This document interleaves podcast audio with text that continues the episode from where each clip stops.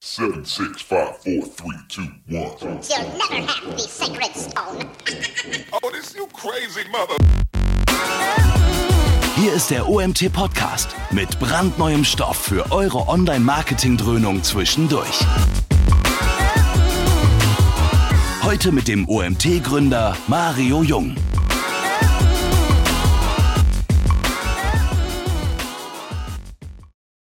Ja, zusammen. Ich freue mich, euch heute zu unserem nächsten Webinar begrüßen zu dürfen. Das zweite diese Woche. Ich habe dieses am Dienstag angekündigt. Ungewöhnlicher Termin, Donnerstag statt Freitag. Ich weiß gar nicht mehr. Robin, weißt du noch, warum wir das von Freitag auf Donnerstag geschoben haben? Nee, haben wir es verschoben oder hast du es einfach nur darauf gelegt? Ich habe keine Ahnung. Ja, ja, du hast mich damals nach dem Termin gefragt. Ich habe gesagt, an dem Freitag ist irgendeine Veranstaltung, die aber wahrscheinlich mittlerweile abgesagt wurde. Deswegen konnten wir nicht unseren ursprünglichen Freitagtermin nehmen. Ich glaube, euch ist es egal, ihr seid dabei.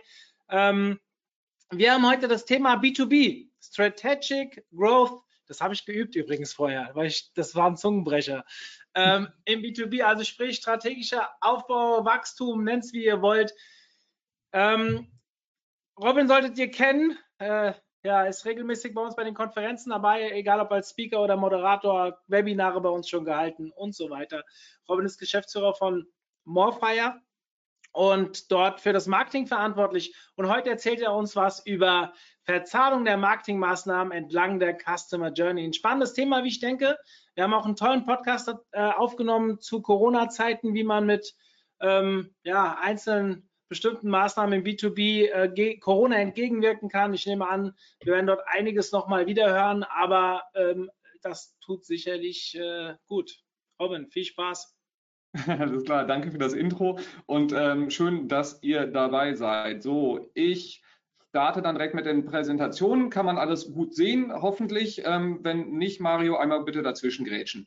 So, ähm, bei dem ganzen Thema Growth, Growth Marketing, Growth Hacking etc. Äh, kann jetzt vielleicht irgendwie, als du dich angemeldet hast, hast du vielleicht so diese Frage im Kopf gehabt, geil, jetzt kriege ich diese ganzen super mega Hacks von den B2B-Startups aus den USA, die da voll äh, abgegangen sind äh, mit und ähm, da, dadurch dann, ich kopiere das Ganze und bin dann mega erfolgreich, genau wie die.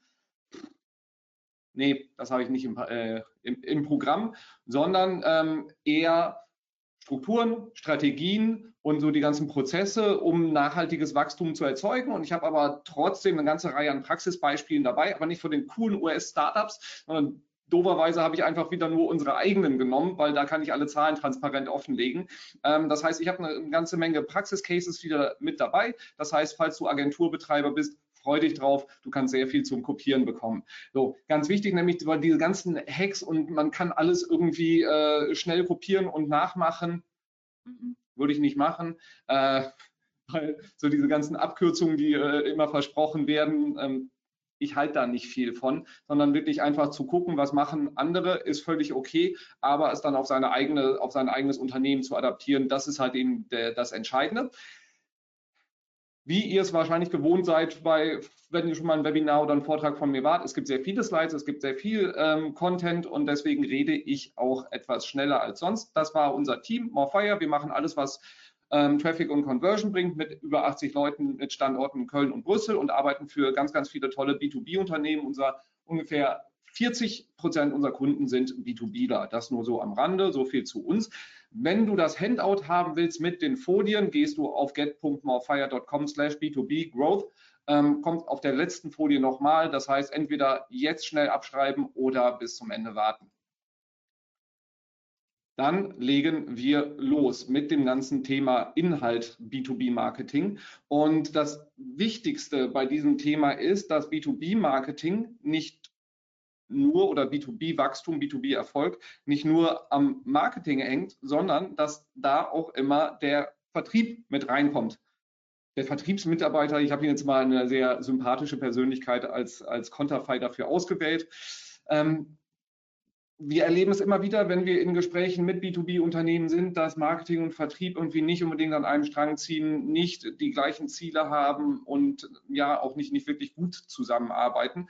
Und unsere Erfahrung ist, wenn B2B-Unternehmen wirklich nachhaltig wachsen wollen und sollen, dann ist es wichtig, dass die beiden Parteien an einen Tisch kommen und vor allen Dingen dann auch zusammenarbeiten. Ich habe ein paar Zahlen mitgebracht. 68 Prozent von, ähm, das ist eine Befragung vom Sales und Marketing Department der Ruhr-Uni in Bochum, mit denen wir viel zusammenarbeiten, die viele Studien in dem Bereich machen, super spannendes Material. Ähm, wenn du da tiefer gehen, reingehen willst, kann ich dir auch gerne die gesamte Studie zur Verfügung stellen, dann schreib einfach eine Mail ähm, oder hau mich auf LinkedIn an. 68 ähm, Prozent der Befragten, das sind Entscheider in Marketing und Vertrieb gewesen, sagen, dass das Marketing den Kunden zu Beginn der Selling Journey oder Customer Journey oder wie auch immer du das nennen magst, nicht konsequent begleitet. Und in 65 Prozent der Unternehmen ähm, gelingt es laut den Befragten dem Vertrieb nicht gut genug, die Leads zum Kauf zu führen. Daran sieht man schon, so Marketing und Vertrieb reden übereinander nicht unbedingt immer extrem positiv und sind nicht happy mit, den, mit der ganzen Arbeit. So, wir haben ein paar mehr Zahlen noch dabei aus dieser Studie, weil die, die super spannend. Ähm, bei 54 Prozent der Unternehmen liegt die Verantwortung für Lead-Generierung im Vertrieb. Wohingegen eigentlich, wenn wir so auf Online schauen, das Ganze auf dem Marketing irgendwie angesiedelt ist. Und äh, deswegen 75 Prozent sagen auch, dass Marketingaktivitäten in Zukunft die Basis für, den, äh, für die Lead-Generierung sein müssen. Früher hatte der Vertrieb ein Monopol auf den Kundenzugang. Das hat sich mittlerweile gewandelt, insbesondere durch Online, sodass das Marketing halt den ersten Touchpoint und den ersten Kundenzugang hat. So, ich habe jetzt ein paar Statistiken irgendwie gemacht, aber ja, was macht das jetzt mit einer Wachstumsstrategie? Keine Sorge, gehen wir drauf ein. Also, Marketing und Vertrieb reden übereinander, wertschätzen sich nicht unbedingt immer äh, komplett, arbeiten nicht gut genug zusammen. Und das ist so der erste Punkt, den du im B2B-Unternehmen erreichen musst, sprich, dass die beiden an einem Strang ziehen. Wie kriegen wir das hin? 63 Prozent, das finde ich eine extrem spannende Zahl mit viel Sprengkraft, ähm, im Top-Management, im B2B-Unternehmen sagen, dass das Marketing organisatorisch in den Vertrieb integriert werden wird. Sprich, Marketing- und Vertriebsabteilungen werden zusammengelegt unter der Führung des Vertriebs. Falls du B2B-Marketingleiter bist, ups, bin ein bisschen zu weit gesprungen, ähm, ist das jetzt keine Kennzahl, auf die du dich oder keine, keine Statistik, auf die du dich wahrscheinlich jetzt sehr gefreut hast oder über die du dich freust. Unsere Empfehlung ist definitiv, diese Abteilungen, wenn man sie auch nicht direkt zusammenführt, auf jeden Fall extrem eng zu verbinden und zusammenarbeiten zu lassen. Der Vertrieb hat halt den direkten Kundenzugang meistens dann oder die machen den Abschluss. Ähm, und deswegen ist diese Empfehlung halt eben von, nicht von uns, sondern ähm, erwarten Top, das Top-Management von B2B-Unternehmen, dass das so in diese Richtung kommen wird. Um eine engere Zusammenarbeit machen zu können, geht es darum, die richtigen Kennzahlen zu verwenden. Und das ist eine unserer ersten Empfehlungen, wenn es darum geht, diese beiden Abteilungen enger zusammenzubringen, ist erstmal den Zahlenkosmos abzustecken ähm, denn der ist oft nicht einheitlich. So, wo, mit welchen Kennzahlen schmeißen B2B-Marketing-Menschen um sich? Da haben wir alles Mögliche von Traffic, Leads, Follow Fans, Conversions, Newsletter-Anmeldungen, Anfragen, Webinar-Teilnehmer, alles Mögliche, ähm, wo Marketingabteilungen im B2B-Bereich dran gemessen werden.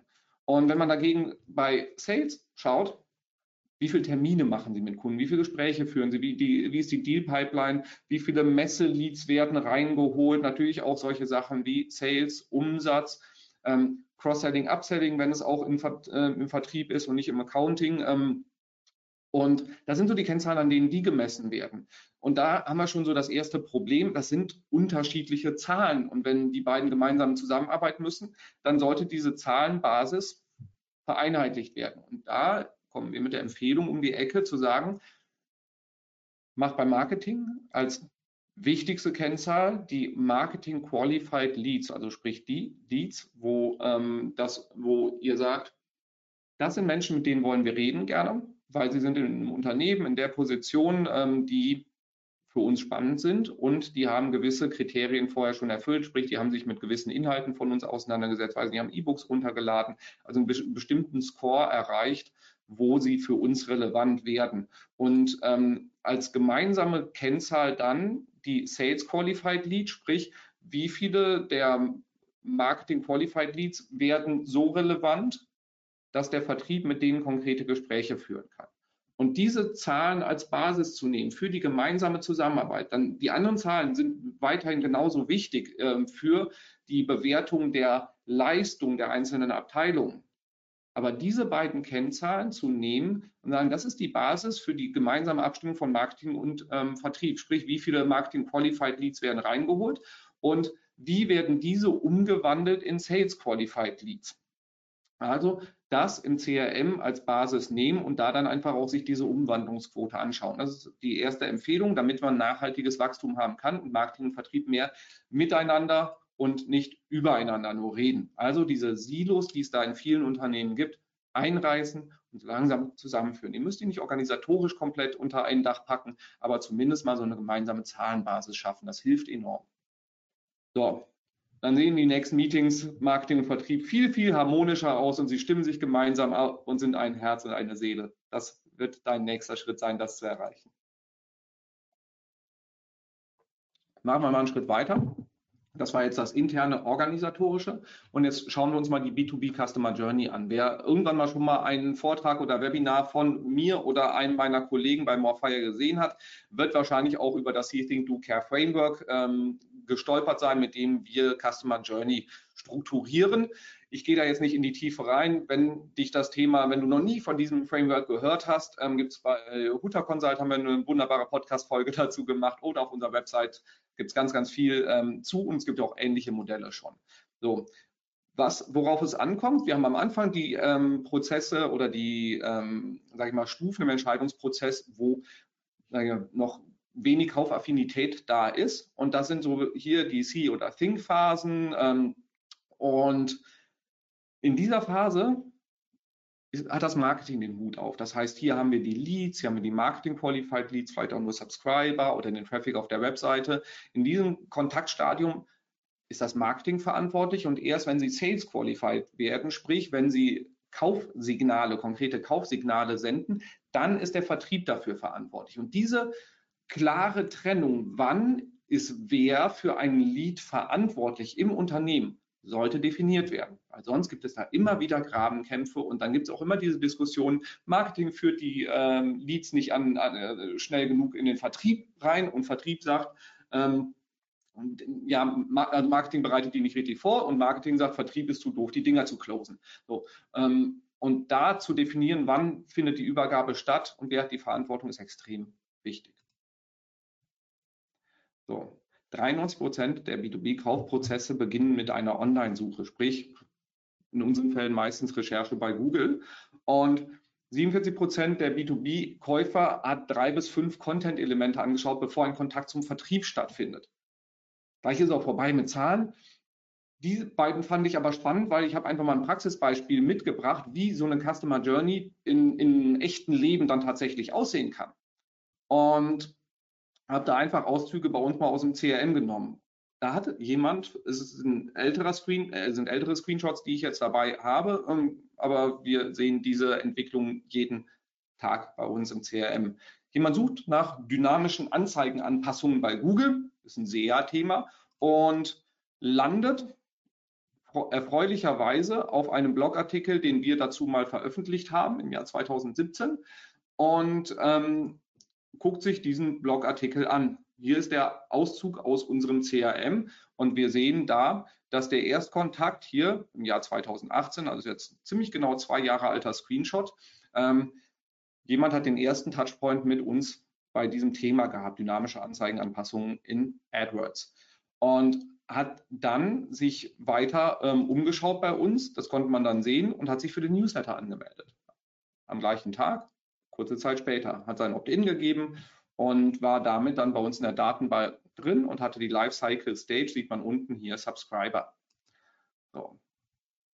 Dann hat er Mails von uns bekommen, kurz danach war die Demexco, wir hatten einen Stand und dann haben wir uns den angeschaut und gesagt, okay, der ist relevant für uns grundsätzlich, ähm, haben ihm eine Mail geschickt, ob er uns nicht auf der Demexco treffen möchte, hat er geöffnet, geklickt, aber hat sich nicht gemeldet. Schade. Nach der Demexco kam aber wieder. Da scheint er irgendwie das Thema Tracking auf der Agenda gehabt zu haben. Ähm, es ging um Affiliate Sales Tracking und Cross-Device Tracking, was er sich bei uns im Blog angeschaut hat am 19. September. und hat sich noch immer nicht bei uns gemeldet. Dann kam er ähm, im Oktober, Anfang Oktober wieder und hat sich dann erstmal elf Seiten bei uns angeschaut, insbesondere halt eben Seiten auch über uns als Agentur, wie wir als Agentur sind. Hat sich wieder nicht gemeldet. Dann kam er halt eben zwei Wochen später oder drei, zweieinhalb Wochen später nochmal wieder, scheint sein Affiliates, Affiliate Sales Tracking Thema noch immer nicht gelöst äh, gehabt zu haben. Ähm, und ist dann nochmal auf unsere Seite gegangen eine Woche später und hat dann eine konkrete Anfrage auf der Kontaktseite gestellt. So, er ist auf der Suche nach einer SEO-Agentur. Entweder hat das Affiliate Sales Tracking Thema selber gelöst bekommen, offenbar, oder ähm, er hat es äh, ignoriert oder uns nicht wahrgenommen dafür, wie auch immer. Aber am 30. Oktober kam dann endlich die Anfrage mit äh, allen Kontaktdaten zu dieser Person, die wir dann auch hatten. Fazit aus diesem einzelnen Beispiel. August bis Oktober zwei Monate ungefähr, bis mehr als zwei Monate ist diese Person zehnmal bei uns gewesen, hat sich 29 Unterseiten angeschaut und der erste Touchpoint war Search, bei, ähm, indem er halt eben auf diesen Blogartikel von uns gestoßen ist. Das zu diesen beiden Zahlen, die ich davor genannt habe, so dieses Thema, wenn ihr das hört, Customer Journey B2B, die kann lang sein, etc. Ähm, ja, das ist so. Und wir sehen das jeden Tag bei uns im CRM, jeden Tag bei uns in der Webanalyse, wie viele Touchpoints da vorher sind und zum Teil halt eben auch gar nicht sogar nachvollziehbar, sodass wir eine Anfrage kriegen, hey, ich habe euer YouTube-Video gesehen zum Thema XY ähm, dann, äh, und dann kommt die Anfrage und die haben sich vorher noch komplett andere Sachen angeschaut. Aber der erste Touchpoint war dann YouTube und das war dann auch nicht mehr für uns nachvollziehbar. Und daran sieht man, das ganze Thema ist super komplex und da haben wir ja auch erst die Anfrage, ab dann startet ja auch erst der Sales-Prozess so, also falls du diese Statistiken immer hörst und denkst, ja, ja, kann, kann gut sein, ja, es ist definitiv so und es ist super wichtig, dass du so gut es geht ähm, nachvollziehen kannst, wie sich Nutzer bei dir bewegen, wie es zu einer Anfrage kommt im B2B-Bereich, damit du verstehen kannst, welche Themen die Leute triggern. Und für uns war das natürlich jetzt hier im Vertriebsprozess auch ein Geschenk, dass wir wussten, dass bei denen zum, auch, auch ähm, Tracking-Themen eine absolute Relevanz haben und das die Affiliate Marketing offenbar machen, sodass wir einfach dann viel, viel besser auf den Kunden eingehen konnten, weil wir seine Journey vorher kannten. So. Wir haben uns das jetzt mal angeschaut. Wir hatten eine ganze Reihe an Touchpoints. Welche gibt es denn da so im B2B-Bereich? In dem Case hatten wir Google bzw. Google Ads. Ich packe das im Bereich der Customer Journey gerne zusammen, weil dem Nutzer ist es total egal, ob er auf ein bezahltes oder unbezahltes Suchergebnis klickt. Er war in unserem Blog, er war auf unserer Homepage und er hat E-Mails bekommen. So, was haben wir sonst noch für B2B-Touchpoints? Wir haben Facebook, Twitter, Zing, LinkedIn, YouTube als, als Social Networks. Ähm, Display, Slideshare kann ein Touchpoint sein. Podcast, gehe ich auch gleich nochmal kurz drauf ein. Events, dieses Jahr ein bisschen weniger, Messen dieses Jahr ein bisschen weniger. Ähm, Telesales, also Telefonvertrieb, nach wie vor in vielen B2B-Unternehmen extrem wichtiger Touchpoint. Außendienst, der rausgeschickt wird, dieses Jahr auch ein bisschen weniger. Ähm, Fachzeitschriften und, und, und. PR, ein ganz wichtiges Thema. Ähm, wir haben ganz viele verschiedene Möglichkeiten, Touchpoints zu kreieren mit unserer Zielgruppe. Statt E-Mail-Marketing würde ich gerne Marketing Automation als Begriff mal hier auch mit reinschmeißen. Das habe ich gerade getauscht dann hier. Ähm, weil es einfach der ähm, spannendere Bereich ist, weil man deutlich mehr gestalten kann und nicht einfach nur ein Newsletter rausschickt. Das ist so ein bisschen ähm, 1999 will sein Internet zurückhaben. Diese ganzen Touchpoints sind nicht Selbstzweck, sondern sie dienen als Reichweite für die Inhalte, die du sendest. Und zwar wirklich Content. Auch Werbetexte können Content sein, aber die Touchpoints sollten möglichst mit relevanten Inhalten für den Nutzer bespielt werden und nicht mit dem, was du gerne senden möchtest, nur ähm, wo du über dich berichtest. Also Reichweite für Content. All diese Dinger sind Basis, damit du Content ausspielst. Und dann gucken wir uns jetzt nochmal an, jetzt haben wir schon die, die unterschiedlichen Touchpoints. Und jetzt gucken wir uns mal an, was wir noch an unterschiedlichen Formaten haben. Das heißt, wir haben, wir können Content in Textform, in Form von Case Studies, die ja eine Mischung aus Text und Grafiken was auch immer sind, Videos, White Paper, E-Books, ganz viele unterschiedliche Content-Formate, die du nutzen kannst. Letzter Punkt zum Beispiel in der Liste hier ein Webinar, ähm, wo du gerade drin bist und ich hoffe, du hast den OMT-Podcast auch schon abonniert, dann bist du im Audioformat. Also diese ganzen Formate kombiniert mit diesen Touchpoints gibt es, das zeigt dir, wie viele Möglichkeiten es eigentlich gibt, mit den Leuten Kontakt aufzunehmen. Das Doofe daran, muss sich jetzt irgendwie entscheiden, welche Inhalte du nimmst, ähm, in welches Format du die ganzen Sachen packst und über welchen Kanal du das Ganze dann auch noch ausspielst. Also das ist jetzt nichts, was ganz trivial ist. Wichtig ist in jedem Fall nur, dass du grandiosen Content. Also nicht 0815 und dann holst du dir noch irgendwo äh, bei, bei Textbroker den 0815 Text für, ähm, der, der dann irgendwie äh, auf deiner Webseite rausgeht, falls jemand von Textbroker oder einem ähnlichen Anbieter da ist. Ich habe nichts gegen eure Texte, nur im B2B-Bereich macht es oft Sinn, dass man da, sage ich mal, noch eine, eine andere Güte an, an Text raus äh, oder reinbringt, insbesondere wenn es ein entscheidender Content ist. So, also mach grandiosen Content, der den Nutzern wirklich einen Mehrwert liefert. Ich habe gleich auch noch mehr Tipps, wie du wirklich grandiosen Content machen kannst. So, wir gehen zurück zur Customer Journey nochmal ähm, auf dieses See, Think, Do, Care Framework. Und da ist die Frage, was sind eigentlich die Ziele, die du hast in diesen einzelnen Phasen? Also in der ersten Phase, wo du erst Kontakt mit den Nutzern aufnimmst, geht es nur darum, so zu berühren. Berühren im Sinne von, also nicht die äh, Messehostess, die jemand auf die Schulter tippt, kann auch der Erstkontakt sein, aber eher auch emotional berühren, sprich in so einen, so einen Trigger zu setzen, wo die Leute sagen, ja, das, das Problem habe ich schon länger. So. In der zweiten Phase geht es darum, wenn der Nutzer anfängt, darüber nachzudenken, ob er vielleicht mal eine Anschaffung machen könnte, zu erzählen und nicht zwar und nicht zu erzählen, wie toll du bist und ähm, was du für ein tolles Unternehmen hast und wie toll deine Produkte sind, das interessiert keinen, sondern zu erzählen, wie Probleme des Nutzers gelöst werden. Sprich, welche Lösungen du für seine Probleme bietest. Nicht welche Produkte, sondern wie sein Problem gelöst wird. Das ist in der Think-Phase wichtig. Vertrauen aufbauen und erzählen, wie Probleme gelöst werden. In der Do-Phase verkaufen und Unterschrift unten rechts bekommen. Und in der Care-Phase geht es darum, bestehende Kunden glücklich zu machen, sie zu binden und sie, ähm, ja, dich einfach gut um sie zu kümmern. Das sind so diese Ziele in der Ansprache und dann deklinieren wir jetzt mal ein bisschen den, den Marketing-Mix im B2B-Bereich. In der C-Phase, was können wir da Gutes machen? Content Marketing, gute Inhalte, Google Search, sprich Google Ads oder SEO machen. In der Think-Phase kommen dann schöne Themen wie die eigene Website mit rein, was ein extrem wichtiger Touchpoint ist. Oder halt eben auch Sachen wie Marketing Automation, sprich wir haben Lead generiert und können ihn dann per E-Mail-Marketing oder anderen Formaten dann ähm, weitere Inhalte präsentieren, um sie an uns heranzuführen. In der Do-Phase ähnliche Sachen, kommen aber noch weitere zu. Care-Phase ist Marketing Automation zum Beispiel auch ein spannender Kanal. Social Media und Social Ads kannst du durch die gesamte Customer Journey nutzen, auch im B2B-Bereich. Display-Werbung funktioniert auch im B2B-Bereich. Ist am Anfang der Customer Journey, wird also nicht sehr transaktional sein. Retargeting dann eher in der Bindungs- und in der Verkaufsphase vor. So kannst du dir deinen Marketing-Mix aus diesen ganzen Formaten ähm, zusammen oder aus diesen ganzen Kanälen zusammenbauen und entscheiden, welcher für dich da, welche für dich relevant sind und wo du die in der Customer Journey verortest. Ganz wichtig, du kannst hier auch Offline-Sachen mit reinfließen lassen. Und auch noch viel weitere Sachen. Du kannst YouTube hier verorten, du kannst deinen Podcast hier verorten, du kannst Messen, Events, alles damit reinpacken. Und so deine Customer Journey strukturieren. Wichtig ist natürlich, dass du die Inhalte anpasst und nicht ähm, in, in, auch wenn es der Kanal, sage ich mal, Social Media ist, für Nutzer, die dich noch gar nicht kennen, die gleichen Inhalte ausspielst für Nutzer, die schon irgendwie fünfmal mit dir interagiert haben. Also da einfach zu gucken, wo steht der Nutzer in der Customer Journey ähm, und welche Botschaft sendest du ihm dann, welche Inhalte. Und dann geht es auch darum, die richtigen Kennzahlen anzusetzen, um den Erfolg in diesen einzelnen Maßnahmen zu messen. Denn wenn du erst Kontakte ansprichst, dann brauchst du nicht erwarten, dass die direkt eine Anfrage stellen auch. Sondern da geht es darum, erstmal neue Leute zu berühren, zu erreichen und sie dazu zu bringen, dass sie interagieren und dich als relevanten Player in deinem Markt wahrnehmen.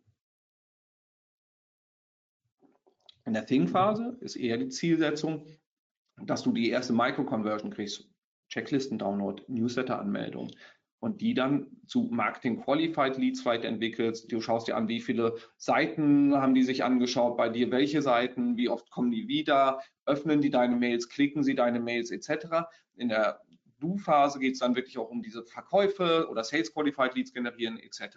Sodass du deinen Marketingmix erstmal deklinierst durch diese einzelnen Stufen und dann guckst, was sind eigentlich die Ziele in, die Ziele in diesen einzelnen Stufen. Das Ganze, was ich dir jetzt hier gezeigt habe auf all diesen Grafiken, ist nur exemplarisch. Das heißt nicht, dass es die Schablone, die du unbedingt verwenden solltest, weil für dein Unternehmen kann das komplett anders aussehen. Vielleicht passt es teilweise auf jedes Unternehmen, auf das wir schauen, da setzen wir diese, diese Maßnahmen nochmal neu an, beziehungsweise wir, wir definieren das dann in jedem, jedem Fall nochmal neu, weil es komplett unternehmensindividuell ist.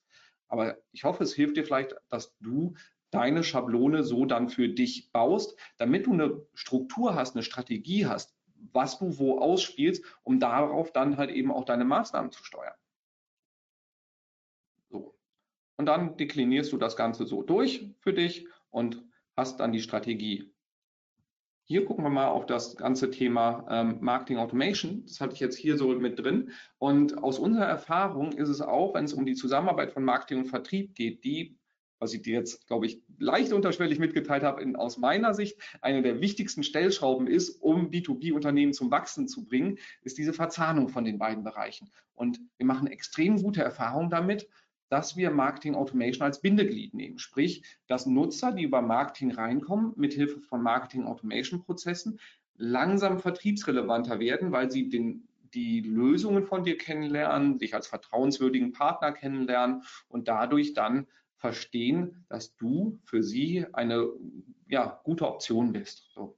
Ohne dass der Vertrieb beim Erstkontakt schon sagen, guck mal, hier ist mein Produkt, kauf es, es ist sehr gut, hier bitte unterschreiben.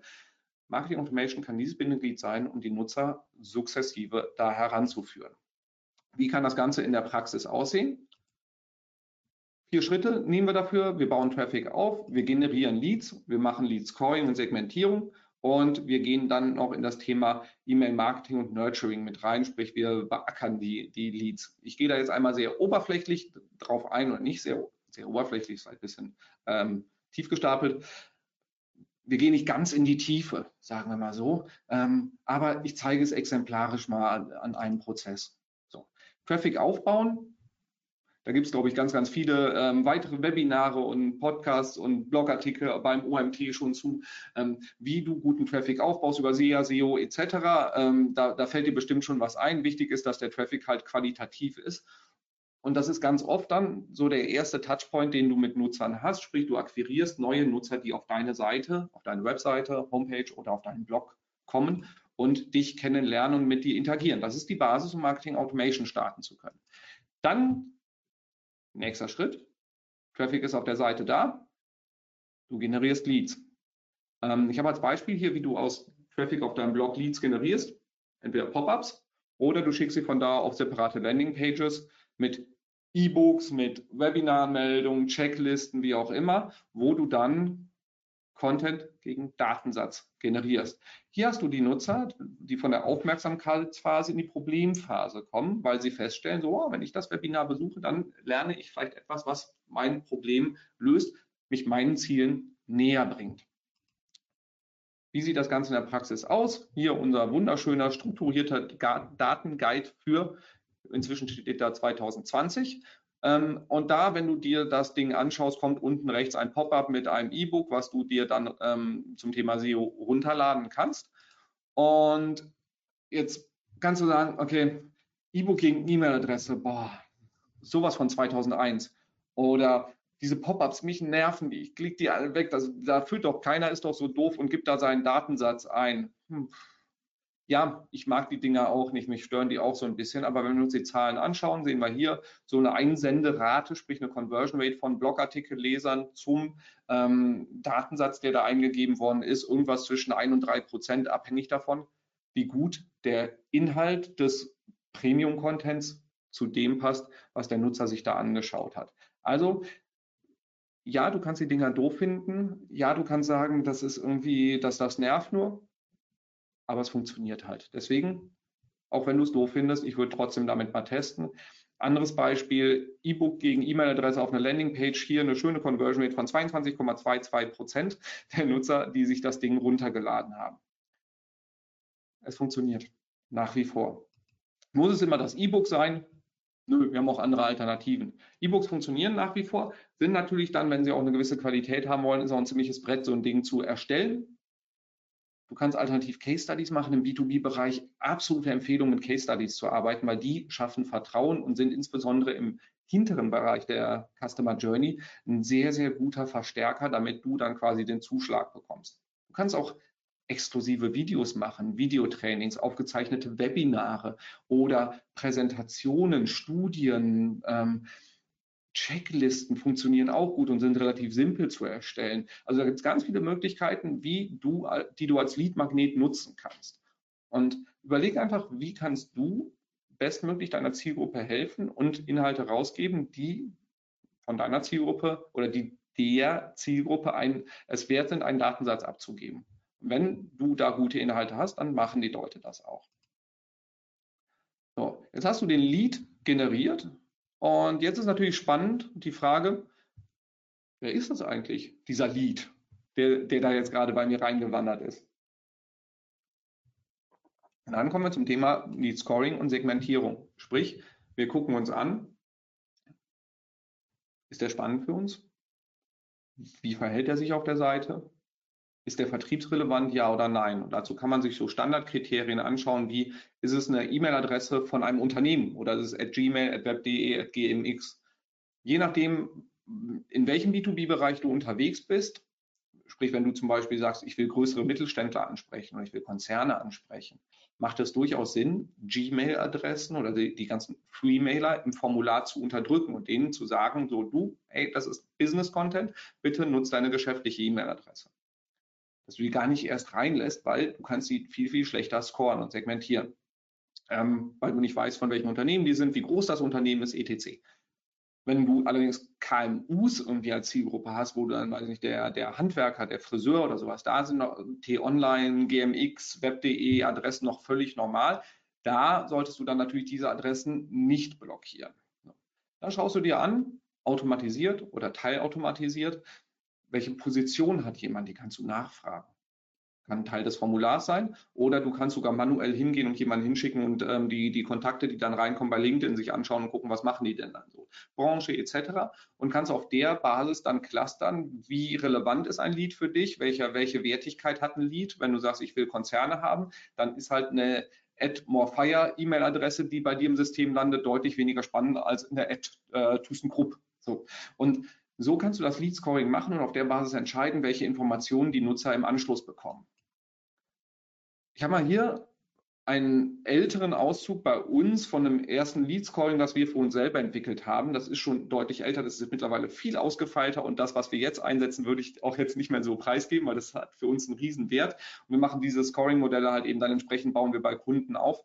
Ähm, dann, und da gibt es immer unterschiedliche Kriterien, aber das gibt dir eine erste Orientierung wie wir an das Thema rangegangen sind. Sprich, wenn jemand eine Anfrage abschickt, dann bekommt er 500 Punkte. Und wir sagen so, alles über 500 Punkte ist grundsätzlich, kriegt erstmal die Lifecycle Stage Marketing Qualified, über 1000 Punkte ist Sales Qualified.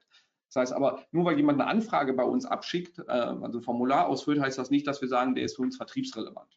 Das kann extrem viele unterschiedliche Gründe haben. Wenn jemand ein E-Book runterlädt, geht der Lead Score 200 Punkte hoch. Wenn sich jemand zum Webinar anmeldet, 200 Punkte hoch. Wenn jemand ähm, sich mehrmals auf unsere Pricing-Seite bewegt, äh, geht der Score 300 Punkte hoch.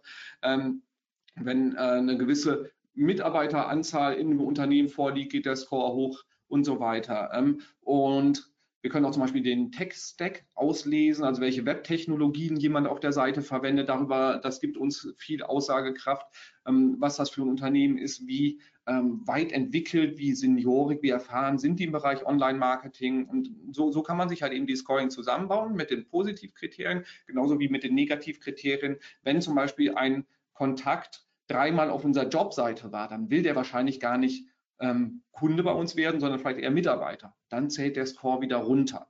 Und so bauen wir halt eben das Scoring auf und gucken uns an, was sind die Kriterien, die für uns relevant sind und bauen das dann danach auf und entwickeln es laufend weiter, sprich, dass wir regelmäßig uns eine ganze Reihe an Leads anschauen und sagen, okay, welchen Score haben die und wie schätzen wir die, das jetzt, nachdem wir mit den Leuten gesprochen haben, tatsächlich ein. Und dieses Scoring und Segmentierung kann man automatisiert und teilautomatisiert machen. Wichtig ist, dass du mit Scoring anfängst und anschließend startet das ganze Thema Marketing Automation. Wichtigstes Thema hierbei ist nach wie vor das ganze Thema E-Mail-Marketing. Wir können es aber auch kombinieren mit Push-Notifications auf der Seite und wir können es verzahnen noch mit, mit Offline-Maßnahmen. Wir können Briefe rausschicken und so weiter. Ähm, das, der einfachste Start ist eigentlich mit, mit E-Mail-Marketing das zu machen und hier einfach eine, eine feste Strecke an E-Mails zu machen. Ich bin kein Riesenfan von diesem Funnel-Begriff, der ist so abgedroschen mittlerweile. Aber ähm, grundsätzlich eine E-Mail-Strecke zu machen, die muss nicht hochgradig komplex sein, sondern einfach den Nutzer mit relevanten Inhalten ein bisschen anfüttern und zu gucken, wofür hat er sich interessiert und in welchen Mail-Strecke packe ich ihn dann, wo er Content bekommt, mit dem er interagieren kann, sich Videos anschauen, schickt mal Testimonials, zeige ihm, äh, wie, was ist das Tolle an der Zusammenarbeit, Case Studies schicken und ähm, da einfach gucken, dass du ihn zur Interaktion bewegt bekommst. Das ist halt eben das Wichtige, dass der Nutzer sich offenbart und dir zeigt, was interessiert ihn eigentlich für Themen und ihn mal durch so eine Strecke durchschicken und auf der Basis dann den Score hoch oder runter zählen lassen entsprechend. Also das heißt, der Lead Score äh, passt sich dann an, an das Verhalten des Nutzers an. So kommen wir dann jetzt von der Aufmerksamkeitsphase über die Problemphase zur Informationsphase. Sprich, wenn die Inhalte spannend sind, sehen wir, worüber der Nutzer sich informiert, ob er vielleicht auf eine Produktdetailseite, auf eine Pricing-Seite geht, auf eine Kontaktseite, das Team sich anschaut und so weiter. Und dann geht es dazu, das dann kommt gleich, ein Eins noch dazwischen. Die Frage mal so, E-Mails, äh, öffnet jemand überhaupt die E-Mails? Ähm, wer dem Mario bei LinkedIn folgt, wird sehen, dass er da im Moment sich auch sehr intensiv mit beschäftigt ähm, und er postet da auch so seine Erfahrungswerte mit Öffnungsraten und so weiter, ähm, was ich auch super spannend finde und auch schöne kontroverse Diskussionen da sind. Da, da lerne ich auch immer wieder was raus. Wichtigste Information, E-Mails werden gelesen wenn man im Freundeskreis erzählt, dass man E-Mail-Marketing macht, dann ist man nicht gerade hoch angesehen anschließend. Äh, und Leute sagen, ja, Newsletter, die lösche ich immer alle. Wir sehen jetzt hier an der Statistik, die ich einfach mal bei uns aus dem äh, E-Mail-Marketing-Tool gezogen habe, Öffnungsraten irgendwo zwischen 30 und über 40 Prozent, völlig normal. Also, E-Mail-Marketing funktioniert nach wie vor, auch wenn Leute dir sagen, sie würden diese Mails niemals öffnen. So. Und jetzt kommen wir von der Informationsphase dann zur Kaufphase. Sprich, wenn der Score hoch genug ist, bei uns zum Beispiel die 1000 überschreitet, dann können wir auf der Basis entscheiden. Ähm, bekommt er eine vertriebliche Mail, die Person, mit einer Einladung vielleicht zu einem persönlichen Gespräch, ruft ihn jemand persönlich an und versucht einen Termin halt zu vereinbaren für ein Gespräch. Ähm, oder einfach nur so eine Bedarfsanalyse zu machen oder wenn die Person das nächste Mal auf die Seite kommt, dass dann ein Chatfenster auftaucht und ähm, gefragt wird, möchtest du dich nicht äh, intensiver mehr mit, damit auseinandersetzen oder hast du irgendwie Beratungsbedarf und dadurch dann die Leute halt eben konkret ansprechen. So, damit kommen wir dann in die Do-Phase und die Kehrphase sparen wir uns jetzt heute mal. Denn es geht ja erstmal um das Wachstum vorne auch und Jetzt ist die Frage so, jetzt mache ich dieses Marketing Automation Ding, aber wie kriege ich da vorne irgendwie Leads rein, die ich dann durch diese Customer Journey schubsen kann? Und da habe ich Schwatt vorbereitet. Nämlich, wenn du diese Frage stellst, kommen jetzt 13 habe ich, oh, es sind eigentlich nur 11, Entschuldigung, die Folie hätte ich anpassen müssen. 11 konkrete Tipps, wie du an mehr Leads kommst. Ähm, ich habe zwei rausgeschmissen noch äh, gestern, weil äh, die in, an, in Anbetracht der Zeit, die zur Verfügung steht, wird das ansonsten ein bisschen knapp. Und wir starten mit dem Thema LinkedIn. Also wer nicht mitbekommen hat, dass LinkedIn gerade im B2B-Bereich der heiße Scheiß ist, äh, hat wahrscheinlich die letzte Zeit wenig äh, mit Marketing irgendwie zu tun gehabt. Und da zwei ganz äh, konkrete Punkte zu. Das erste ist organische Reichweite. Wenn man es gut macht bei LinkedIn, dann geht da noch eine ganze Menge und man kann sehr, sehr viel Sichtbarkeit generieren. Gleich aber noch was, was äh, der, der, der Trade-off dazu, also beziehungsweise was ich nicht empfehle. Also erste Empfehlung ist ganz klar, mach großartigen Content für LinkedIn. Sprich, mach Inhalte, wo du nicht von dir selber sprichst, sondern wo du die drei Ns hast. Also nicht über dein Unternehmen sprichst, sondern die drei Ns nutzt. N Nummer eins, Nutzen. Liefer Mehrwert. Es muss der, der Leser deiner Beiträge äh, oder Rezipient deiner Beiträge muss nach, den, nach dem Konsum des Beitrags deutlich klüger sein, einen Mehrwert erfahren haben und ähm, Das ist die erste Voraussetzung. Warum sollte er sonst den nächsten Inhalt von dir lesen? Zweiter Thema, Nähe. Mach das ganze Ding persönlich.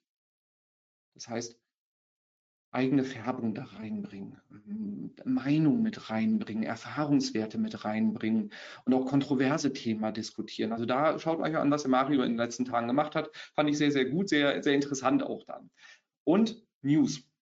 Je aktueller deine Inhalte sind, ähm, keine Evergreen-Themen, sondern wirklich auch Sachen, die den Leuten gerade unter den Nägeln brennen, ähm, umso mehr Aufmerksamkeit generierst du darüber auch. Einfach ganz, ganz simple Beispiele sind, ähm, wenn, wenn du von deinen Produkten sprechen möchtest, darfst du gerne machen, aber dann sprich in der Form darüber, dass welche Probleme gelöst werden und erzähl nicht über die Produkte. Wenn du ähm, richtig Aufmerksamkeit haben willst, äh, auch, auch mal Neil Patel anschauen, der macht da schöne Clickbaiting-Geschichten fast. Ähm, und ja, kannst du machen, sollte natürlich zur, zur Markenerfahrung passen, sowas wie hier dann so How to outrank big companies when you have no SEO budget, ist Clickbaiting so ein bisschen. Sehr, sehr aufmerksamkeitsstark, kannst du machen, funktioniert auch im B2B-Bereich und ähm, wichtig ist auch da, dass du Nutzen kommunizierst. Auch, auch zum Beispiel Tableau sich anschauen, die machen auch sehr, sehr coole Sachen bei LinkedIn. Also da einfach mal dran orientieren. Hauptsache, du hast Nutzen drin. Emojis gehen immer, weil sie halt eben auch eine gewisse persönliche Beurteilung dann da mit äh, reinfließen lassen. Auch im B2B, auch wenn du hochgradig seriöses B2B machst, teste ruhig mal Emojis. Müssen ja nicht irgendwie Einhörner sein. Wichtig in dem Kontext, es wird bei, bei LinkedIn ganz, ganz viel darüber diskutiert, wie man den Algorithmus irgendwie hacken kann und wie man da, wo der Algorithmus Schwächen hat und wie du dann irgendwie die Dwell-Time, die dann jetzt gerade das Relevante ist, wie die, du die so gestaltet kriegst oder deinen Post so gestaltet kriegst, dass die Zahl hochgeht und dann der Algorithmus deinen Post bevorzugt. Ich, ich hadere immer mit diesen Posts. Du markierst ganz, ganz viele Leute in dem Post, weil dann kriegst du viel mehr Reichweite. Ich mag solche Hacks nicht, weil sie nicht nachhaltig sind. Das funktioniert dann temporär, das ist dann auch okay, aber die Leute stürzen sich dann darauf, anstatt dass sie mehr Energie da reinstecken, wirklich guten Content zu machen. Also wenn die Leute die gleiche Energie in die Headlines und die Inhalte und den Mehrwert stecken würden, die sie in das äh, Kopieren von Hacks äh, stecken würden, wäre der Content bei LinkedIn deutlich besser. Und ja, LinkedIn hat mittlerweile auch ein Problem mit ganz, ganz viel Schrott-Content. So, also konzentriere dich weniger auf die Hacks, sondern mehr auf gute Inhalte. Und dann bist du so im Kaufentscheidungsprozess. LinkedIn ist da am Anfang und in der Mitte, also in der See- und der Think-Phase im Entscheidungsprozess. Kleiner Tipp noch, wenn du deine ähm, LinkedIn-Aktivitäten auswerten willst, wenn du es über dein persönliches Profil machst, shieldapp.ai, ähm, da kannst du sehr, sehr schön Auswertungen von deinen Posts machen. Kostet ein bisschen Geld, ist nicht teuer, aber ich glaube 10 Dollar im Monat oder sowas. Lohnt sich, weil du sehr gut ähm, sehen kannst, welche Art von Post gut funktioniert und welche weniger. Also kann ich sehr empfehlen. LinkedIn Ads, wenn dir die organische Reichweite nicht reicht, ähm, hier ein kleines Beispiel. Wir haben ähm, ein, ein äh, E-Book gepostet als, als Sponsored Post, äh, Leute auf eine Landingpage geschickt. Funktioniert, wenn du die richtige Zielgruppe hast, super gut. CTR 0,7, CPC sind leider scheiße hoch bei äh, LinkedIn mit 8,07 Euro war das hier im Schnitt. Aber das Ding hat wunderbar gepasst und Conversion Rate war bei 35 Prozent, 22 Euro CPC, äh, CPL im B2B-Bereich für wirklich gute Leads mega spannend. Also insofern, ähm, LinkedIn Ads kann da, äh, ist teuer im CPC, du musst halt die richtigen Inhalte haben. Und wenn wir uns anschauen, wen wir hier erreicht haben, Geschäftsführer, Managing Partner, Inhaber, CEO-Level, das ist dann schon ganz okay. Also LinkedIn Ads mit gutem Content unbedingt testen. Ähm, hier sind wir dann im, in der Customer Journey ebenfalls eher am Anfang und in der Mitte. Spannend auch, Xing schaltet mittlerweile LinkedIn Ads. So. Äh, so, auch ebenfalls bei, bei LinkedIn Lead Gen Forms, wo du dann direkt innerhalb von ähm, LinkedIn den Datensatz sammeln kannst. Du brauchst keine Landingpage. Hier ein Beispiel haben wir das mit einer Case Study gemacht, was super funktioniert hat. Und ähm, du hast auch diese Lead Gen Forms oft sehr, sehr hohe Conversion Rates, wenn der Inhalt geil ist. Ähm, und du solltest irgendwie nicht zu viele Felder abfragen, bis sieben maximal. Und ganz wichtig, dass diese Daten automatisch dann direkt im CRM landen und du mit Marketing Automation losfeuern kannst. Ähm, hier ein Beispiel halt äh, von, von der Case Study, also Conversion Rates waren echt gut, im Schnitt 17 Prozent. Und ähm, CPL 27 Euro, wunderbar, weil es war 50 Prozent unter dem, was wir sonst irgendwie bei, bei dem Kunden an ähm, Kosten pro Lead hatten. Also Lead Forms unbedingt auch mal testen. So, und jetzt kombinieren wir das Ganze, weil wir diese CPCs von irgendwie 8 Euro ähm, finden wir jetzt irgendwie nicht so sexy. Wenn wir es vergleichen mit, ich habe jetzt einfach irgendwelche Mittelwerte, die wir mal so grob genommen haben, was, was zahlen wir eigentlich in den Netzwerken im Schnitt ähm, an CPCs, sind die B2B-Netzwerke wenig überraschend natürlich viel, viel teurer als die B2C-Netzwerke wie, wie Facebook. Ähm, wie können wir das Ganze dann schamlos ausnutzen? Das heißt, wir machen, ähm, wir kombinieren die, die äh, Netzwerke, machen Kampagnen bei LinkedIn und Xing. Ja, Xing gibt es auch noch, aber ja, wenn, wenn, wenn du dich auf eins konzentrieren willst, nimm LinkedIn. Definierst da die Zielgruppe, wir haben vorhin gesehen, Geschäftsführer, Managing Partner, wie auch immer, ähm, wirklich deine hochwertige Zielgruppe targete, target, tages, erreichst du dann? und ähm, schaltest eine Ad, ähm, wo du dann per, äh, über Analytics als UTM-Parameter dann die Zielgruppenbeschreibung mit überträgst für dich in deine äh, Webanalyse und ähm, generierst darüber Traffic auf deine Landingpage, relevante Unterseiten und so weiter. Und da du ja diesen Traffic nicht permanent bei LinkedIn für ähm, 4 bis 12 Euro einkaufen willst, ähm, baust du daraus äh, Retargeting-Kampagnen bei Facebook ähm, und kannst dann da auch Lookalike Audiences dann bei Facebook auf diese Nutzer bilden. Und nutzt einfach so LinkedIn nur als, als ähm, Quelle für gute ähm, Nutzeridentifizierung. Und kannst darüber halt eben dann den günstigeren CPC, den du dann bei, ähm, bei Facebook generieren kannst, ausnutzen. Du erreichst allerdings natürlich dann die Leute in einem anderen Umfeld. Sie sind dann halt bei Facebook und nicht in ihrem Business-Kontext, würde ich trotzdem mal ausprobieren und auch Retargeting im normalen Display-Bereich machen. So, hier kommen wir dann auch eher in die Do-Phase, weil wir ähm, darüber ja auch die Nutzer besser zum Kauf führen, weil wir mehrere Touchpoints schon kreiert haben. Aber meistens sind wir trotzdem eher am Anfang der Phase äh, des Kaufentscheidungsprozesses. Noch ein Wort zu Xing. Ähm, der, der Abgesang auf Xing ist groß, aber es gibt auch immer wieder spannende Themen. Und vor kurzem ähm, ist mal ein Blogartikel von uns in, vor kurzem, ein paar Monate her, ein Blogartikel von uns in den Xing News gewesen. Dann, man kann bei Xing sich so ähm, Newsletter einstellen, wo man dann Content bekommt. Und was ich ganz spannend fand, ähm, ist, dass man hier dann so einen totalen Traffic Peak gesehen hat bei dem Artikel. Das heißt, ähm, wir haben gesehen, dass wenn wir in den Xing News erscheinen, weil wir hatten so eine Spitze da drin und ich, wir waren ein bisschen äh, irritiert, wo kommen jetzt auf einmal die ganzen Besucher her? Und das war einfach nur, weil wir in Xing News äh, in diesem, in diesem ähm, Content hier gefeatured worden sind. Also, was sagt uns das? Xing, ja, vielleicht irgendwie nicht das coolste Netzwerk der Welt, aber sie haben trotzdem noch eine relevante Reichweite. So, also unterschätzt Xing nicht, wenn du da eine Möglichkeit siehst, ist auch am Anfang der Customer Journey. Anderes Thema, Top-Listen gibt es ja zu den meisten Themen, ähm, so beste Instagram Analytics Tools und ähm, solche Geschichten ähm, funktionieren gut. Versuch, wenn es solche Listen in deinem Segment gibt, in diese Listen reinzukommen, weil die haben oft sehr gute organische Rankings und du kannst darüber gute qualifizierte Reichweite generieren und Vertrauen aufbauen. Also wenn es sowas bei dir gibt, sorg dafür, dass du da reinkommst.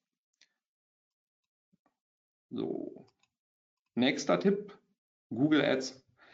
Wir haben viele Kunden, die haben, die, sind B2B und es gibt Überschneidungen mit B2C-Keywords. Also Endverbraucher suchen nach den gleichen Begriffen oder teilweise nach den gleichen Begriffen wie die Geschäftskunden. Das ist doof. Zum Beispiel Türen kann man sowohl im Baubereich für Industriebauten suchen, als auch für dich privat zu Hause. So, wie, wie, gehen wir da vor? Ähm, wir haben halt Kunden, die entweder beide Zielgruppen haben oder eine andere Trennung machen wollen mit überschneidenden Keywords. Deswegen können wir das Keyword-Set nicht ähm, komplett trennen und ähm, Streuverluste zu vermeiden ist schwierig. So, das haben wir die, ist die Ausgangssituation. Unsere Empfehlung ist da mit RLSA zu arbeiten, Google Ads, RLSA, sprich Remarketing-Listen für Suchanzeigen. Wir schalten bei den Leuten, die wir kennen, die schon Kontakt mit uns hatten, andere Google Ads als die, mit denen wir keinen Kontakt hatten. Und das kann technisch dann ähm, ist gar nicht so schwer. Und wir haben hier ein Beispiel von ähm, einem äh, Kundenprojekt von uns, wo man sieht, dass in der ähm, oberen Zeile ist dann die, die äh, pausierte alte Kampagne und darunter haben wir dann die Trennung nach der normalen Search-Kampagne und dann die Remarketing-Search. Und daran sieht man, dass diese Remarketing-Search-Kampagne deutlich größer geworden ist als die normale Kampagne. Wenn man da eine saubere Trennung macht, dann kannst du eine viel bessere Nutzeransprache machen und den Nutzer, wenn du ihn vorher richtig markiert hast und weißt, er war bei mir auf der Seite auf einem, auf einer B2B-Unterseite und er sucht nochmal bei Google, dann kannst du den auch wieder auf die B2B-Seite schicken und musst ihn nicht auf die allgemeine Seite schicken. Das steigert die Conversion Rate dramatisch und ähm, du, du sparst dir halt eben auch eine ganze Menge ähm, Streuverluste und kannst die hochwertigen B2B-Kunden, die du dann ähm, erreichen möchtest, da bist du natürlich auch bereit, viel, viel mehr pro Klick zu bezahlen. Und du kannst auch das, was ich vorhin gezeigt habe, dass du Leute bei LinkedIn targetest und dann weißt du, das sind, das ist meine Zielgruppe, dass du diese Informationen natürlich dann auch in Remarketing-Listen mit reinfließen lässt und die bei Google Search anders ansprichst, weil du da auch diese hohen Klickpreise, die wir bei B2B haben, oft bereit bist ähm, zu bezahlen. So. Also in dem Kundencase hat es wunderbar funktioniert. Leads sind in dem Fall die B2Bler und ähm, Conversion in der rechten Spalte die B2Cler. Und äh, da sehen wir halt eben, dass diese Remarketing-Kampagnen ähm, extrem gut funktionieren für den Kunden. Und da, das haben wir bei vielen anderen Kunden auch gemacht und dadurch sowohl den, die, den CPA, sprich Cost per Action, ähm, deutlich ähm, reduziert. Wir haben die Leads deutlich steigern können und konnten damit die Kampagnen auch skalieren, was vorher nicht möglich war, weil wir immer so oft mit angezogener Handbremse unterwegs waren, weil wir nicht wussten, wie gut die Qualität der Klicks und der Leads ist. So, hier sind wir am Ende des Kaufentscheidungsprozesses. Jetzt noch ein kleiner Tipp zum Thema Lead Scoring und Segmentierung. Diese Informationen, die Scoring, was ich vorhin vorgestellt habe, die, kann man auch als Daten, als Wert in Google Analytics einspielen lassen. Das heißt, wenn du automatisch filterst, wie groß ist das Unternehmen, wie viele Mitarbeiter hat das, was machen die für einen Umsatz, wie viele Unterseiten hat sich da jemand angeschaut, welche Position hat jemand im Unternehmen und der Score hochzählt und es kommt eine Conversion rein von dieser Person, kannst du diesen Lead Score zum Beispiel auch als Wert, weil wir meistens bei B2B-Anfragen keinen Umsatz haben wie bei, bei Google Shopping, ähm, kannst du diesen Wert auch bei Google Analytics reinspielen und dann zu gucken, über welche Kampagnen, über welche Keywords kommen die besseren Leads rein. Und das ist eine ganz gute Hilfsmechanik, weil Wert wird meistens nicht übertragen bei B2B-Kampagnen, ähm, wo es um Anfragen geht. Und das heißt, dieses Feld ist frei und du kannst das nutzen, um den Lead Score da rein zu pushen, um halt eben da eine Vergleichbarkeit reinzukriegen. Und das funktioniert ganz simpel über das Offline Conversion Tracking. Ähm, so hier der Prozess. Kannst du dir im Handout anschauen. Keine Raketenwissenschaft. Machen wir weiter. Ich habe es vorhin in dem ähm, Beispiel mit dem Marketing Automation Prozess gezeigt, dass es darum geht, ähm, Termine zu legen. Und das ist eine äh, sehr, sehr simple und effektive Empfehlung, mit ähm, so, sogenannten Kalendermodulen zu arbeiten. Wir haben es bei uns in der, im CRM bei, bei HubSpot mit drin. Ansonsten Tool wie Calendly hat es auch. Ähm, dass das einfach mit deinem Kalender synchronisiert wird und du nicht dreimal mit einem potenziellen Kontakt irgendwie hin und her schreiben musst, um einen Termin zu finden, sondern die können sich einfach ein äh, einen, einen freien Slot in deinem Kalender raussuchen und den buchen. Da steht dann bei beiden im ähm, Termin drin. Die Wahrscheinlichkeit, dass der Termin dann auch so stattfindet, ist viel, viel größer, als wenn das irgendwie per Mail hin und her ähm, gemacht wird. Und man kann das auch in, in ähm, Chatbots mit einbauen, etc. Super easy zur Terminfindung. So, da sind wir in der Informations- und Kaufphase. Dann habe ich noch das Thema Podcasts. Ich bin äh, seit längerem ein Riesenfan und ähm, meine Empfehlung ist, wenn es in deinem Segment noch keine Podcasts gibt, starte einen eigenen. Du hast keinen Bock, einen eigenen zu starten, dann guck, wer welcher hat und ähm, geh da als Gast rein und liefer da wirklich Mehrwert. Und was wir auch jetzt testen ähm, seit ähm, ja, ein paar Monaten ist das Thema Werbung in Podcasts. Kannst du mittlerweile, also viel läuft über Direktbuchungen, aber auch, ähm, du kannst jetzt auch bei Spotify im Self-Booking-Tool da auch dich in, in Podcast quasi mit Werbung reinsneaken. Ähm, wir haben mit, mit Direktbuchungen auch schon echt super spannende Erfahrungen gemacht, wenn du wirklich die richtige Botschaft an die richtigen Hörer rausschickst. Also ist auf jeden Fall was, was du im B2B in deinen Marketing-Mix sowohl contentseitig als auch advertising-seitig ähm, ja, mal mit, mit einplanen solltest für die nächsten Monate und Jahre. Und last but not least, ein kleiner CRM-Bonus-Tipp. Das ist vielleicht schon, das fällt in die Kategorie kleiner Hack. Ähm, Kontaktdaten von Menschen im B2B-Bereich zu bekommen, ist gar nicht so einfach, insbesondere Telefonnummer mit Durchwahl. Kleiner Tipp, wie du das bekommst von deinem E-Mail-Verteiler. Schick einfach mal eine E-Mail, einen Newsletter an Brückentagen raus. Weil was passiert, ist das hier. Es kommen ähm, Auto-Replies an Brückentagen sehr gerne gesehen oder in der Ferienzeit. Und bei erfahrungsgemäß 20 bis 30 Prozent der Leute, manchmal auch mehr, ähm, ist die komplette Signatur im Auto-Reply und du hast dann damit die Telefonnummer. Also das heißt, du brauchst sie nicht mehr durchstellen lassen, sondern du hast die, die Signatur komplett. Zum Teil sogar in dem Beispiel, was ich hier geschwärzt habe, mit, ähm, mit Mobilfunknummer. Kleiner Tipp, ob das datenschutztechnisch alles so sauber ist, dein Thema, wenn du es umsetzt, aber spannend ist, es funktioniert. So.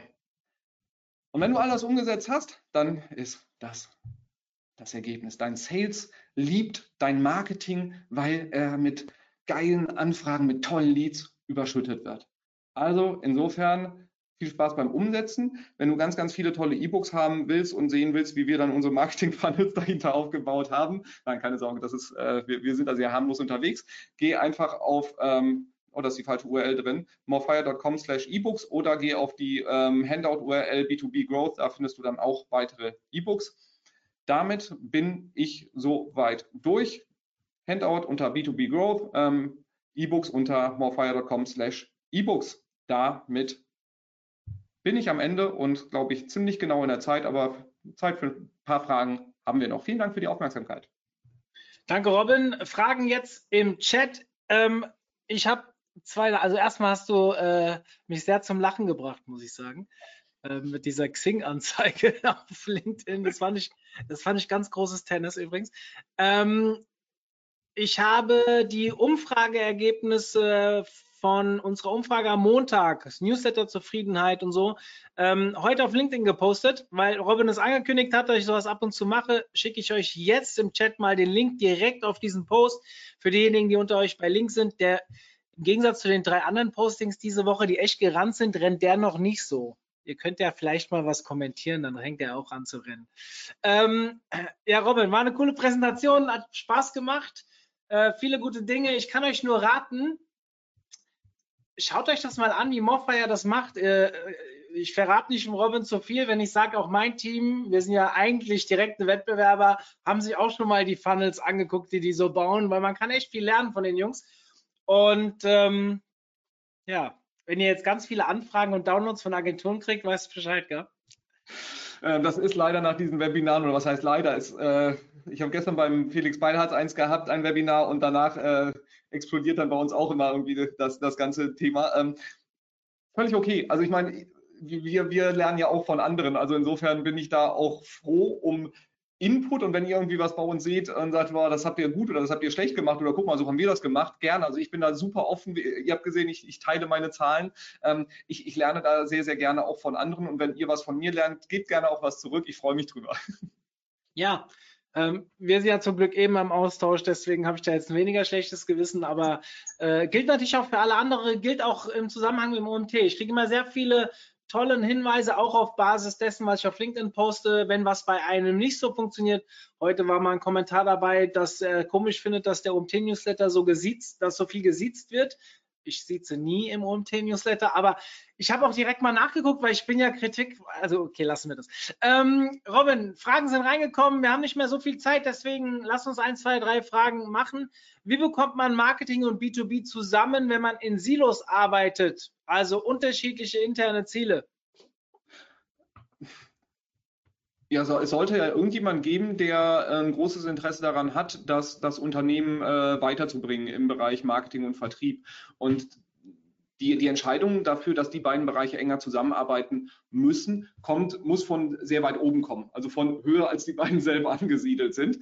Und da muss halt eben das Bewusstsein geschärft werden, dass, wenn die beiden zusammenarbeiten, viel, viel mehr Potenzial da drin liegt. Anders, anders funktioniert es nicht. Und dann gemeinsam halt mit den beiden die Roadmap definieren damit auch Marketing und Vertrieb, wenn man mal in, in Ruhe mit beiden Bereichen spricht, dann äh, sieht man auch, dass die, die verstehen sofort, ähm, dass wenn sie enger zusammenarbeiten, das Ganze erfolgreich ist. Aber ein bisschen Grabenkampf ist dann trotzdem irgendwie mit da. Aber die Entscheidung muss von oben kommen, das kann nicht von unten kommen. Ja, ähm, ich bin gerade, ich bin noch da, ich bin nur so gerade an der Seite, weil ich äh, gerade einen Screenshot von einem T-Shirt mache. Ich finde das cool. Das würde mit einem äh, blauen X oder OMT auch cool aussehen. Ähm, dann, warte, wir haben mehr Fragen. Wir haben mehr Fragen. Ich habe, äh, nein, ich habe heute keinen Joker gefrühstückt. Ich weiß nicht, was los ist. Wo sind die Fragen hin? Da. Ähm, genau. Ähm, die Fragen haben dann teilweise während dem Webinar, die könnten auch schon beantwortet sein. Ich stelle sie einfach mal, du kannst ja selbst entscheiden, wie weit du nochmal drauf eingehst. Für diejenigen, die Angst haben, dass sie da die Informationen dann irgendwie verpasst haben, wir haben aufgezeichnet. Die Aufzeichnung geht online. Ja, das heißt, sobald ihr, äh, sobald wir sie online gestellt haben, bekommt ihr eine E-Mail und ähm, dann könnt ihr auch noch mal reinschauen, wenn Robin jetzt sagt, ja, das hatten wir schon und so. Ähm, ja, das war jetzt viel, schreibt jemand. Hast du ein Beispiel für das Retargeting auf Facebook? Ein Beispiel für das Retargeting auf Facebook. Also was meinst du mit einem Beispiel? Ein Screenshot, wo das gemacht worden ist oder wie wir das konkret umgesetzt haben? Oder also die, die Frage das war meine Frage. Ich gebe die Frage weiter, wenn der User noch da ist, kann er gerne. Ähm, also hier geht es um konkrete Umsetzung. Jo, da kann man ein Webinar draus machen, ja? Ähm, ja, also das ist im Endeffekt, wenn, wenn, du sehen willst, wie das funktioniert, äh, klick mal auf irgendwelche von den schnell und hektisch reich Anzeigen und dann, äh, die, die sind mittlerweile auch bei LinkedIn und dann siehst du, dass die dich auch bei, bei Facebook dann durchfunneln äh, wollen. Also dementsprechend, die, die machen das, die machen zum Teil auch sogar gut, auch wenn ich die Inhalte scheiße finde. Ähm, also da, da, da gibt es eine, eine, ganze Reihe an Unternehmen, die du dir anschauen kannst. Wer intensiv bei LinkedIn und Facebook wirbt, äh, da, da, solltest du über solche Sachen auch stolpern können. Ähm, ansonsten schreib mich einfach nochmal kurz an. Ähm, jetzt auf dem Stegreif kann ich dir gerade sonst keinen Namen nennen, der mir einfällt, aber wenn ich gleich drei Minuten drüber nachdenke, dann weiß ich es wieder. Mhm. Ähm, ihr könnt euch auch mal das Webinar mit dem Lars Budde anschauen. Da geht es um äh, Facebook-Marketing mit dem Pixel weil das ja. Pixel brauchst du dafür. Ähm, der geht äh, sehr viel darauf ein. Das Webinar haben wir sogar, das hatten wir vor drei oder vier Jahren schon gemacht, das haben wir nochmal abgedatet vor einem halben Jahr, weil einfach so viel Neues passiert ist. Also ist relativ aktuell, könnt ihr euch mal anschauen. So. Ähm, Hi Robin, hast du konkrete Tipps für einen CTA in einem Blogbeitrag, um den Leser zum Beispiel auf ein E-Book zu führen, abgesehen davon, dass es thematisch zusammenpassen sollte?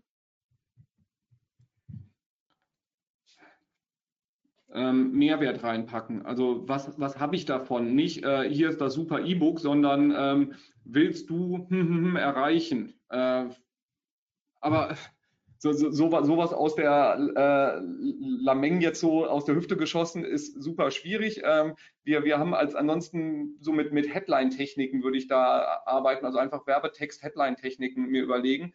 Ähm, da arbeiten wir eigentlich mal mit den vier U's. Ich hoffe, ich kriege es jetzt zusammen. Useful, also Nutzen, Urgent, eine gewisse Dringlichkeit. Ne? Nur die, dieses Webinar ist in zwei Tagen. Bitte melde dich jetzt an. Ähm, useful, Urgent, äh, Unique, einzigartig. Äh, mit, diese sieben Tipps haben meine Conversion Rate ruiniert. Ähm, oder willst du weniger Umsatz, dann klick jetzt nicht. Also irgendwie sowas, was, was einzigartig ist. Oder das vierte U ist Ultra Specific, also extrem genau. 73 Prozent 73,4 Prozent mehr ähm, Umsatz mit diesen wahnsinnig geilen Sales Hacks. Äh, so, äh, nimm ein bis zwei dieser vier U's und bastel da mal was raus und teste verschiedene Varianten gegeneinander.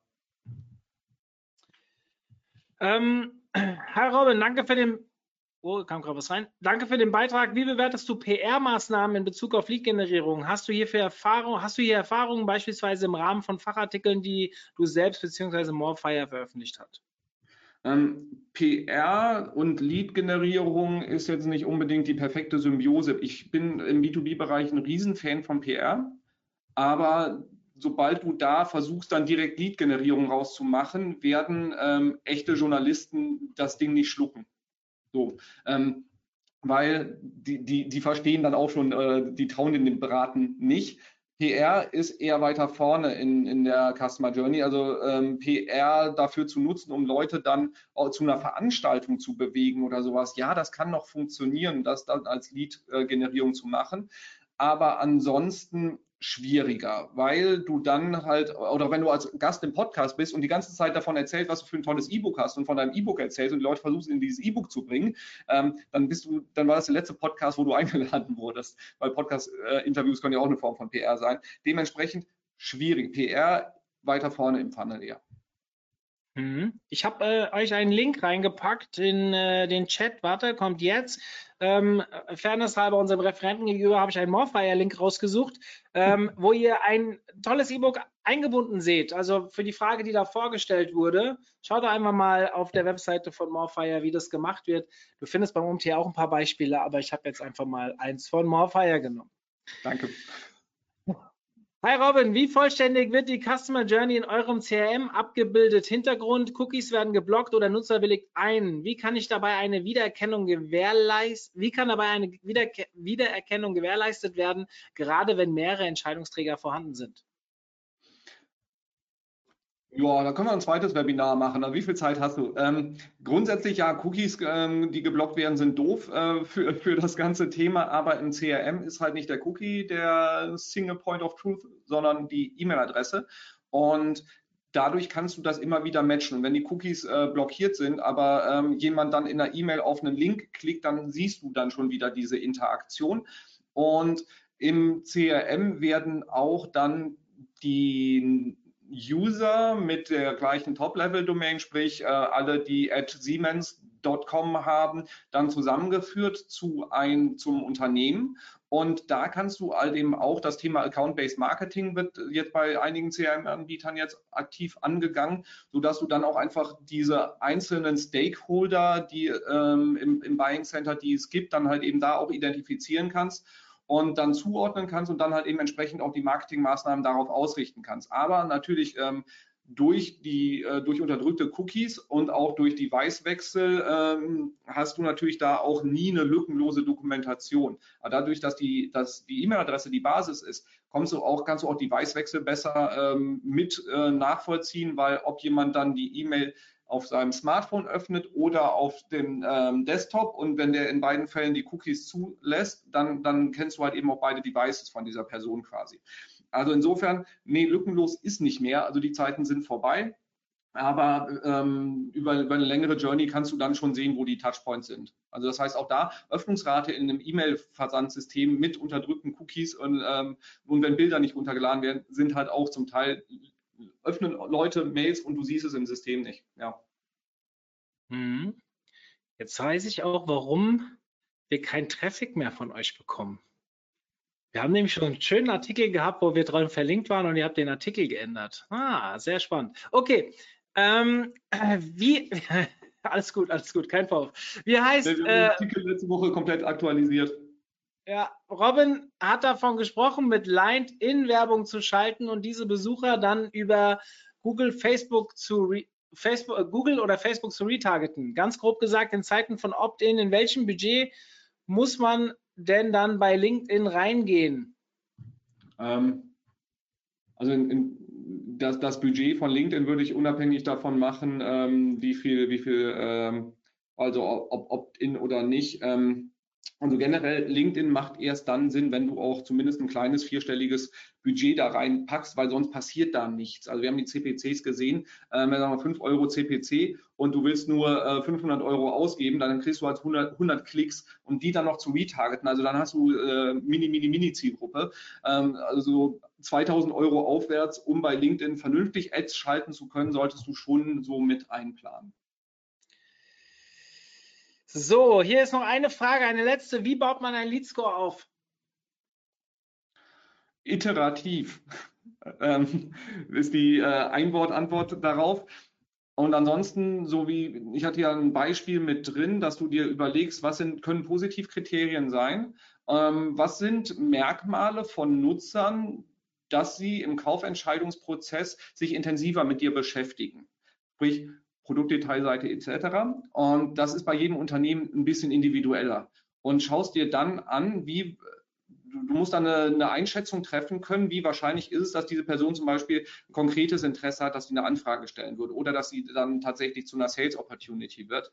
Und gucken, wo sind diese Stellen, wo du das äh, oder Merkmale, wo du das identifizieren kannst. Und da würde ich relativ simpel mit starten. Also nicht irgendwie 43 Variablen da irgendwie machen, sondern einfach so zu gucken, was sind die paar Unterseiten, die man sich angeschaut haben soll oder die paar Interaktionspunkte und dann damit starten sollte realistisch sein. Das heißt, wenn du sagst, ab 1000 Punkte ist es Sales Qualified, ähm, du vergibst aber immer nur für jede äh, Interaktion irgendwie 50 Punkte, dann geht das nicht zusammen irgendwie, beziehungsweise wird niemand Sales Qualified. Ähm, und so aufbauen und dann regelmäßig, wir machen es bei uns intern quartalsweise, Leads anschauen, und zu gucken, war die Einschätzung des Scores mit dem, was dann nachher passiert ist, mit der Interaktion des Nutzers etc., passt das zusammen oder müssen wir nachjustieren? Vergeben wir für Webinare ähm, zu viele Punkte in Relation zu E-Books oder irgendwie sowas?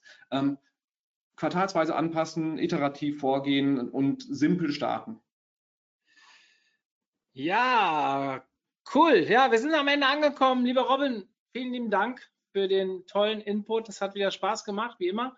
Ähm, an euch da draußen, wir, wir haben noch kein Wochenende, morgen ist ja noch Freitag. Ich hoffe, ich hoffe, ihr müsst alle morgen, nein, ich hoffe, ihr müsst eigentlich morgen nichts mehr tun, aber ich werde morgen noch arbeiten. Dementsprechend äh, wünsche ich euch heute noch kein äh, schönes Wochenende, sondern erst morgen, weil morgen kommt wahrscheinlich noch irgendwas über unsere Social Media Kanäle, wo ich mich dann auch noch ins Wochenende verabschieden kann. Ähm, ich würde mich freuen, wenn ihr mal auf LinkedIn vorbeischaut, meinem Post ein bisschen hilft, ja, und äh, ähm, äh, Robin, liebe Grüße ans Team. Ebenso, richtig aus. Und ähm, danke euch fürs Zuschauen, Zuhören, Fragen einfach per Mail oder auch bei LinkedIn anhauen. Ähm, ja, ich freue mich auf Austausch. Ich habe noch eine Sache zum Abschluss, die mir gerade das Team noch gesteckt hat. Ich habe gestern eine Meldung zur Konferenz online gestellt auf der Konferenzseite. Ähm, ich möchte kurz sagen, was Sache ist. Äh, wir wissen immer noch nicht, was wir machen dürfen. Ich bin heute Abend in der Location meiner Veranstaltung, da werde ich unterrichtet, was aktuell geht. Wir gehen momentan nicht mehr von einer reinen Offline-Veranstaltung aus, äh, dass wir 400 Leute reinlassen dürfen in das kleine Penta Hotel. Das wird äh, das will ich auch gar nicht, um ehrlich zu sein. Da würde ich mich schön ins Upside stellen. Aktuell sind es so roundabout 100 Leute. Das ist natürlich zu wenig, um so ein Event auf ähm, gute Füße zu stellen. Außerdem haben wir schon 170 Tickets verkauft, bevor Corona losging. Ja, also die waren im Februar schon weg, da wusste ich noch nichts davon. Ähm, das heißt, der Offline-Verkauf ist gestoppt. Ähm, aber wir werden definitiv eine Online-Variante hinzufügen. Wir sind da auch schon mit Software mehr oder weniger einig, äh, relativ teures äh, Thema, aber wir wollen halt was Geiles auf die Beine stellen, was richtig Geiles. Und egal, ob es am Ende eine hybride Version wird, also sprich offline, online oder nur online, es wird außergewöhnlich. Also soll heißen, nicht das, was ihr von unseren Webinaren kennt, was ja auch cool ist, aber sicherlich nicht geiler Konferenzstyle. Und ähm, ich habe jetzt noch keine Konferenz gesehen, die ansatzweise das so umsetzt. Vielleicht das Adscamp so ein bisschen, aber die haben halt auch nur einen Floor, also nur einen ähm, Slot. Wir haben drei, ja, plus Keynote, plus Dings. Das wird eine sehr spannende Geschichte. Ähm, können wir natürlich im Gegensatz zu einem Webinar nicht kostenfrei anbieten, wollen wir auch gar nicht, weil das wird, ähm, da wird richtig viel Gehirnschmalz reingesteckt und so. Und ich habe die Hoffnung, dass der ein oder andere das Format unterstützt in dieser schwierigen Phase. Auch wir knabbern natürlich an Corona und vielleicht ja, uns unterstützt mit einem Ticketkauf und dabei ist. Aktuell läuft die Umfrage, wie die Timetable aussehen wird. Ja, es gab über 160 Einreichungen. Ähm, die, die bis vor fünf Tagen ein Ticket gekauft haben, durften mitmachen und abstimmen. Und ich nehme an, wie jedes Jahr wird es wieder eine geile Timetable geben. Also ich freue mich, wenn ihr dabei seid. Egal wie, egal wo. Ähm, unterstützt uns bitte. Und in diesem Sinne, ja, wir sind für heute raus. Robin ist bestimmt auch dabei. Du wirst eh wieder gewählt. Ich bin dabei. Aber als Teilnehmer oder Speaker oder wie auch immer oder als Kellner, ich bin dabei. Cool. Kellner wäre auch stark. Ähm, in diesem Sinne, Macht's gut, schönes Wochenende. Ciao, ciao. Ciao.